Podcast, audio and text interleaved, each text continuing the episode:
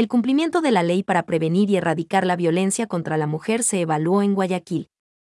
El proceso de evaluación y seguimiento de la ley para prevenir y erradicar la violencia contra las mujeres continuó este martes en la ciudad de Guayaquil. Allí la Comisión de Justicia escuchó la información y sugerencias de varios representantes y delegados de organizaciones e instituciones vinculadas con la protección de derechos.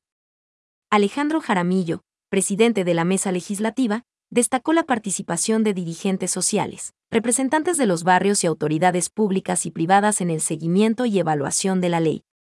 Hay mucho que hacer y resolver, por lo que la Comisión se preocupa no solo por construir leyes a favor de la gente que más necesita, como son los grupos vulnerables, sino también de verificar el cumplimiento de las normas, como es el caso de la ley para prevenir y erradicar la violencia contra las mujeres, enfatizó. Los parlamentarios destacaron que estas reuniones evidencian la voluntad de la Comisión de Justicia de impulsar un diálogo directo con la ciudadanía, para determinar la necesidad de iniciar procesos de control político o emprender reformas legales para alcanzar el objetivo de la ley, como es prevenir y erradicar la violencia contra la mujer, defender sus derechos y construir una sociedad más justa y equitativa.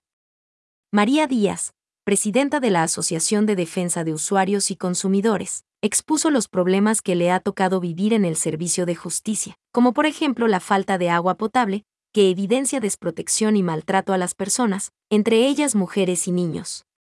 También se refirió a la demora en el despacho de los procesos por parte de los jueces.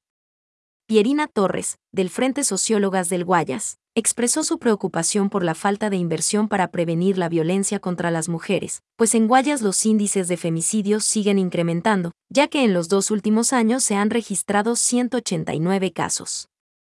Hace falta reestructurar el Estado, modificar normas legales blandas y educar a hombres y mujeres en valores, añadió, al advertir que se incumple ley que obliga al Estado a brindar ayuda psicológica a los hijos y familiares de víctimas de violencia.